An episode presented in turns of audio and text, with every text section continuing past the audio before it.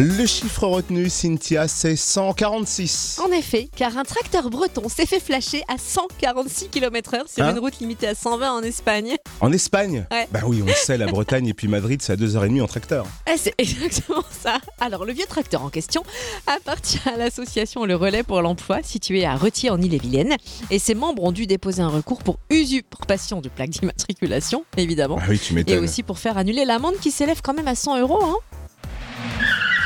Ah, il y a Michel qui passe en tracteur.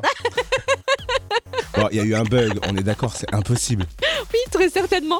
Ou alors le tracteur de Michel carbure au chorizo. hein. Ouais. Et puis, il paraît qu'il a été flashé. Ok, mais elle est où la photo Elle est où hein Elle est où Bah, elle est là, mais elle est pas elle est là. Hommage au grand compositeur viennet. Oh oui, RIP. Non.